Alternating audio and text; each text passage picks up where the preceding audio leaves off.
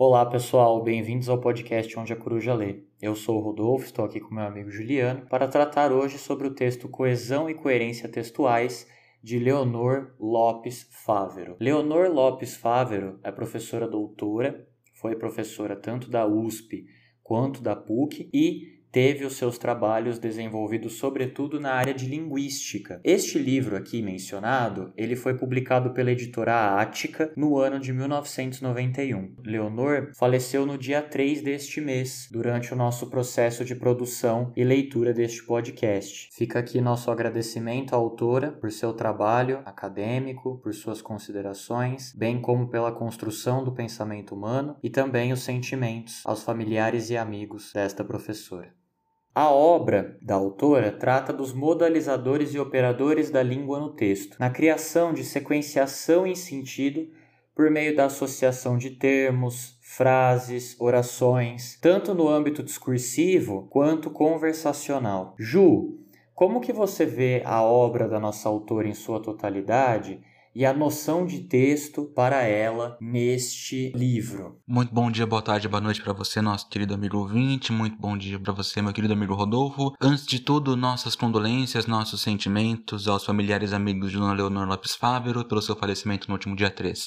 Bom, para a gente falar sobre as questões do livro, a gente tem que definir um pouquinho, e a própria autora faz esse trabalho, o que, que é texto.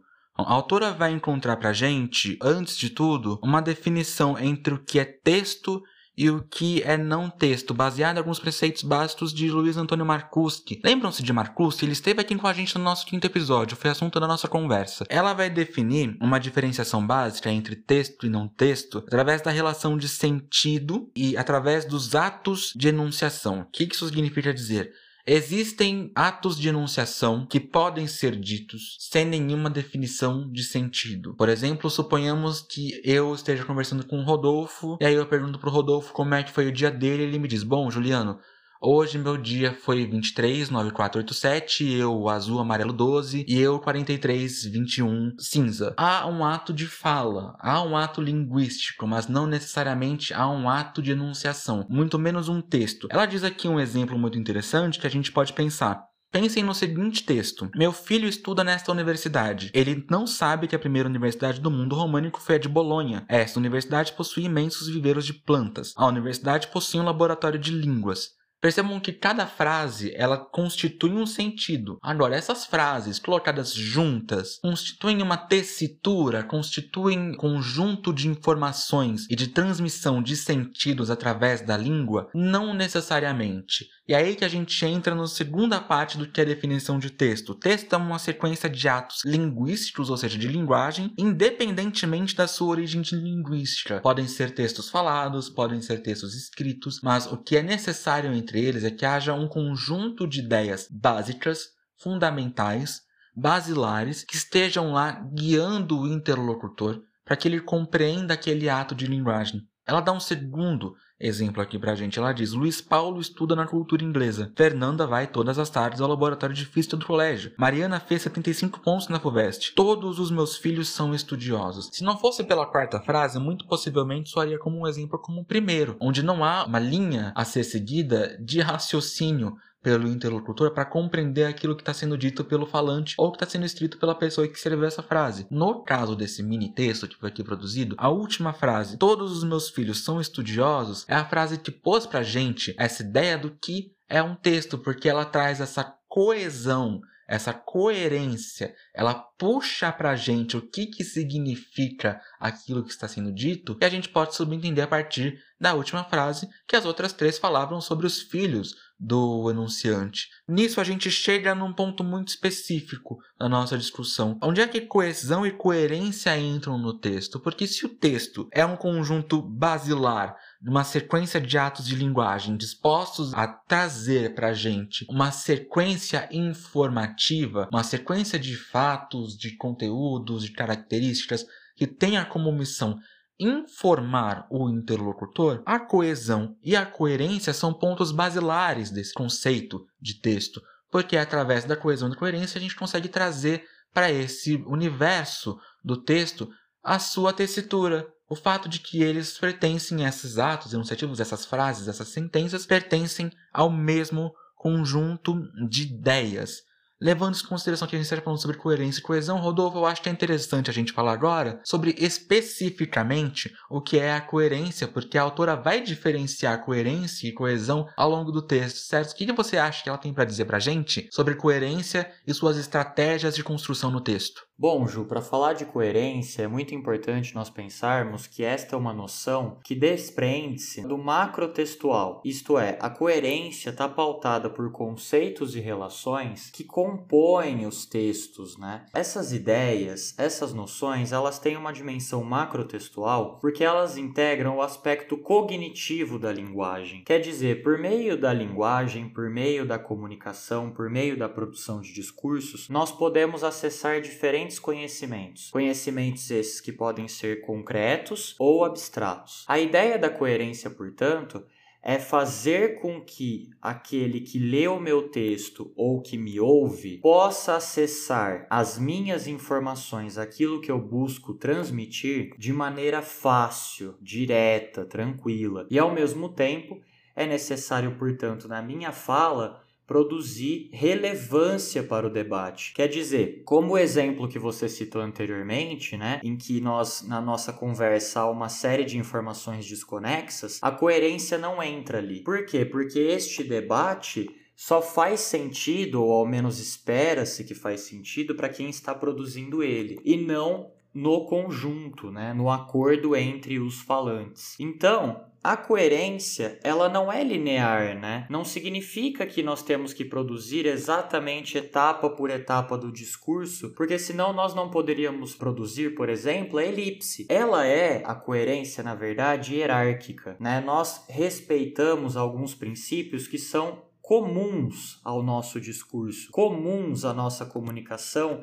e que entendemos de formas ao menos parecidas. A coerência, então, ela se construi por meio da memória. A memória para nossa autora, e de acordo com os estudiosos que ela cita aí ao longo do seu trabalho, ela não é meramente reprodutiva, né? Quer dizer, aprendemos algo e aí para o resto da vida faremos da mesma forma. Mas ela é sim construtiva, o que significa que, enquanto produzimos discurso, nós estamos ativamente elaborando o sentido nessas estruturas linguísticas. Por exemplo, ela cita, no exemplo 93 do livro, o seguinte período: Há um acidente grave na esquina, pois uma ambulância e um carro da polícia estão parados lá. Veja, a pessoa percebeu a presença de uma ambulância e de um carro de polícia e invariavelmente associou essas duas figuras, esses dois ícones aí da nossa sociedade né, a um acidente, a ocorrência de um acidente. Isso significa que essa pessoa possui um conhecimento prévio sobre esse tipo de situação e, evidentemente, quando ele expõe essas informações, quando ele mostra essas informações por meio de textos, ele está partilhando este conhecimento. Quer dizer, é um comum acordo de que nestes casos, muito possivelmente houve um acidente grave na esquina. Se nós não possuíssemos, né, acordos se nós não tivéssemos o mesmo imaginário para algumas questões, como é que definiríamos o que é coerência?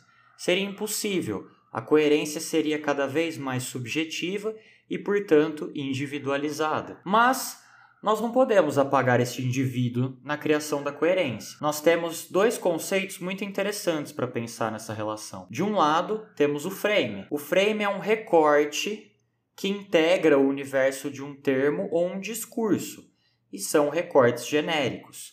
Então, por exemplo, quando eu menciono uma festa de aniversário, como a nossa querida autora fez no seu texto, invariavelmente as pessoas vão associar termos como bolo, chapéu, balão e outros elementos que compõem uma festa de aniversário para o frame. Inconscientemente, às vezes, ou até mesmo de maneira consciente, quando nós estamos procurando aí relações específicas para compreender os contextos, nós vamos fazer essas associações entre termos e outros termos que integram este universo. O script, por sua vez, é exatamente um roteiro, né? Quer dizer, em uma situação discursiva, em uma situação de produção textual em uma situação de integração por meio da linguagem, os participantes desse convívio, eles têm um papel a cumprir. É aquilo que se espera dele. É óbvio que em alguns casos, como os dos frames, serão genéricos, mas nos scripts há uma experiência guiada,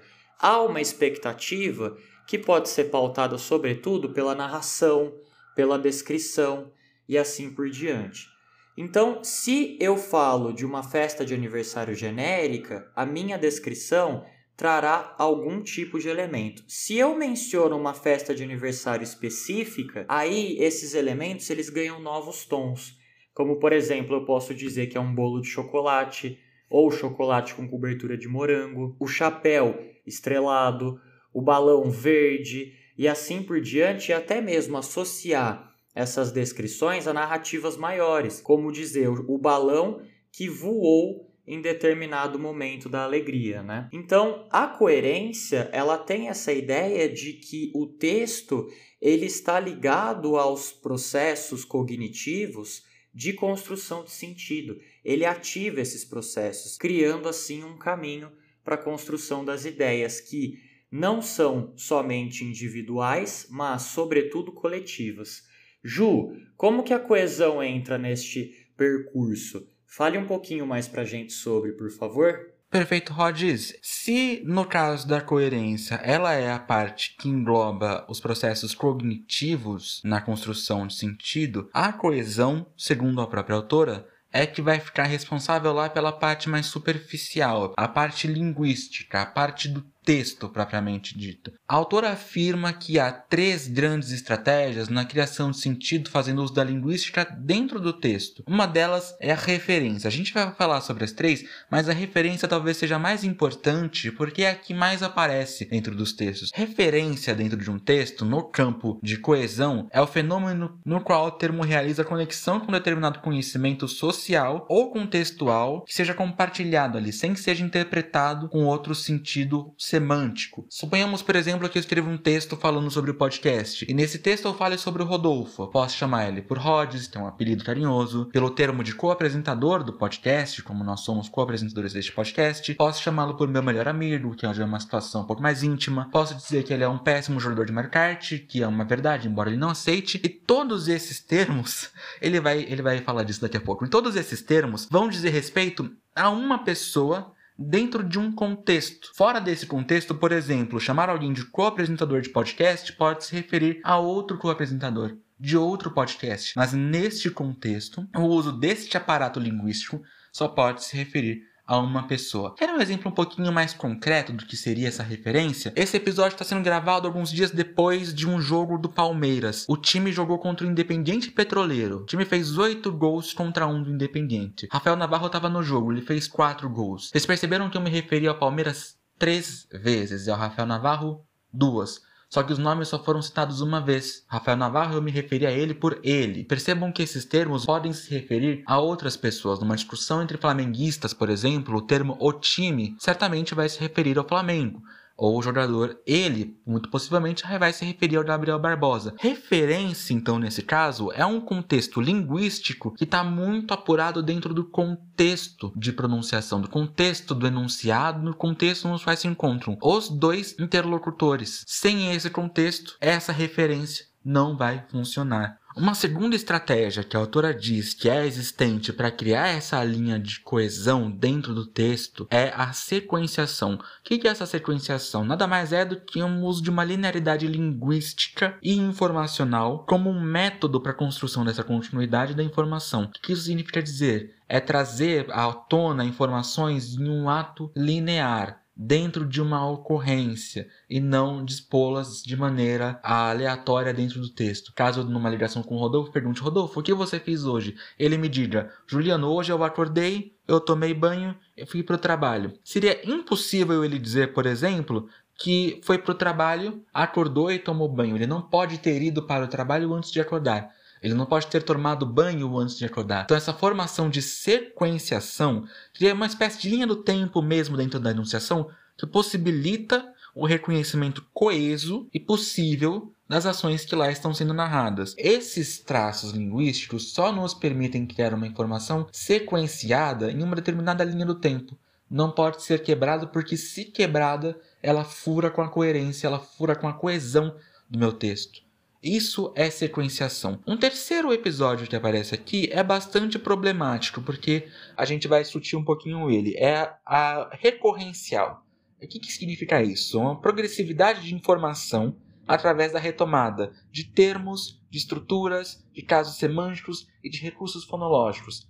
Percebem que ela se assemelha bastante à referência em certos momentos, mais especificamente à reiteração dentro da referência. Isso faz parte de um pensamento próprio do autor, então esse é um pensamento bastante autoral, bastante inédito, que transforma a, ocorrência de coesão recorrencial em um aspecto próprio, com suas próprias determinações, com suas próprias regras e com seus próprios sentidos. A construção dessa recorrência se daria através, por exemplo, casos de aliteração, onde há uma recorrência de consoantes R ou S ou M dentro do texto do poema, isso seria um exemplo recorrencial, uma reiteração, uma repetição, na verdade, de termos conforme a trazer para o texto novas informações. É nisso que se diferenciaria, por exemplo, a referência. A referência busca trazer informações que já foram transmitidas no texto, principalmente no caso da reiteração. Coesão recorrencial já é um caso diferente, ela busca, através dessa repetição, trazer novas informações. Bom, a autora, além de todo esse trabalho mais teórico, ela trabalha bastante o aspecto prático. Então ela vai trazer alguns textos ao longo do trabalho dela, onde ela vai exemplificar casos de coesão e de coerência. Rodolfo, acho que a gente pode pensar bem aí num caso do que seria um exemplo de coerência segundo a autora, certo? Certo, amigo. Eu escolhi aqui o texto número 6, proposto pela autora, que se chama O Evento, do escritor carioca Milor Fernandes. Neste texto, né, uma narrativa brevíssima, ele diz o seguinte: O pai lia o jornal, Notícias do Mundo. O telefone tocou trim trim. A mocinha, filha dele, 18, 20, 22 anos, sei lá, veio lá de dentro, atendeu. Alô, 2, 4, 7, 1, 2, 5, 4. Mauro, puxa, onde é que você andou? Há quanto tempo, que coisa? Pensei que tinha morrido. Sumiu. Diz. Não. É mesmo? Que maravilha! Meus parabéns. Homem ou mulher? Ah, que bom. Vem logo, não vou sair não. Desligou o telefone. O pai perguntou: Mauro teve um filho? A mocinha respondeu: Não, casou. Moral: já não se entendem os diálogos como antigamente. Vejam só que interessante, né? Um pai observa aqui uma filha falar ao telefone. A única parte do discurso que ele consegue acessar são as falas dela. Ele não consegue né, saber o que o interlocutor está dizendo. É muito interessante pensar que aqui o conhecimento de mundo dele é que o Mauro teve um filho, porque ela disse o quê?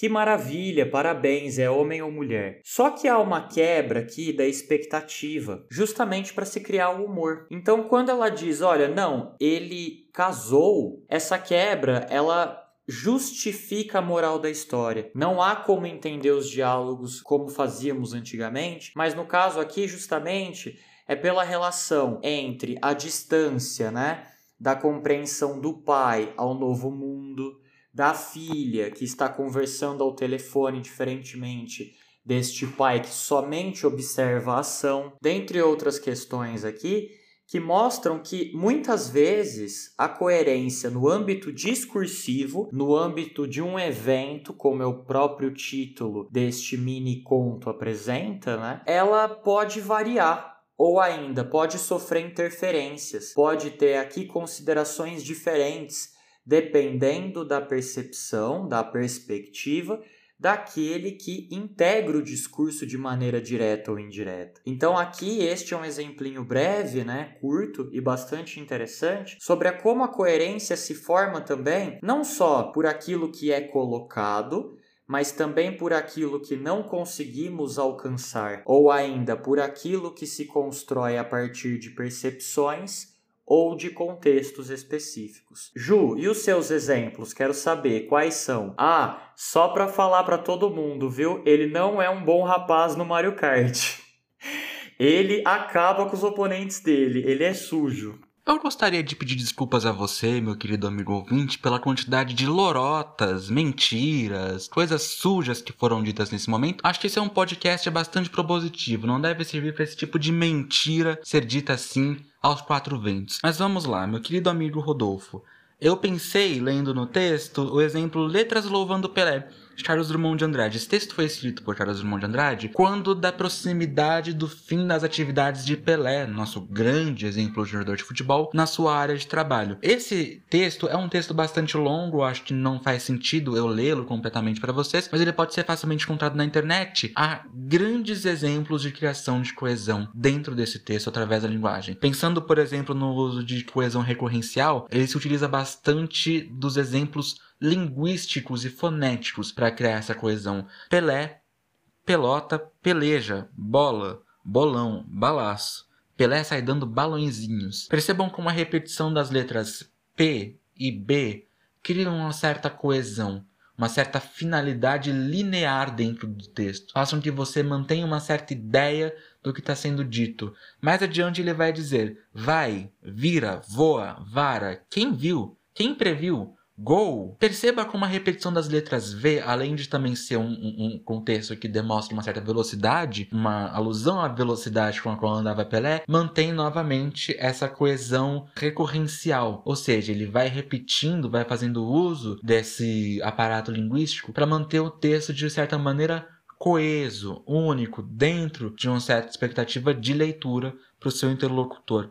Há exemplos também de coesão referencial. Ele se refere a Pelé em alguns momentos como Pelé, como um menino com três corações, o que é um exemplo da cidade onde nasceu Pelé, Três Corações. É, ele se utiliza mina de ouro mineira, ele vai trazendo alguns termos que ao longo do texto vão referenciando Pelé enquanto jogador, enquanto uma pessoa que nasceu em Minas Gerais. É um texto bastante interessante para quem gosta de literatura, é um bom exemplo para a gente ler. Não há um acúmulo de ideias, não há uma mudança de ideias, há uma sequência linguística que cria essas referências, que cria essas sequências, que cria essas recorrências através das quais a gente consegue entender o sentido no texto de Carlos Drummond de Andrade. Que é bastante interessante a gente pensar nisso. Bom, a gente vai finalizando o nosso episódio aqui, não sem antes falar um pouquinho sobre um outro episódio bastante trágico que nos atingiu durante a produção desse podcast. É que durante a produção desse podcast, além do falecimento de Leonor Lopes Fávero, nós fomos atingidos pela morte de Dona Lídia Fagundes Teles. Dessa forma, como uma homenagem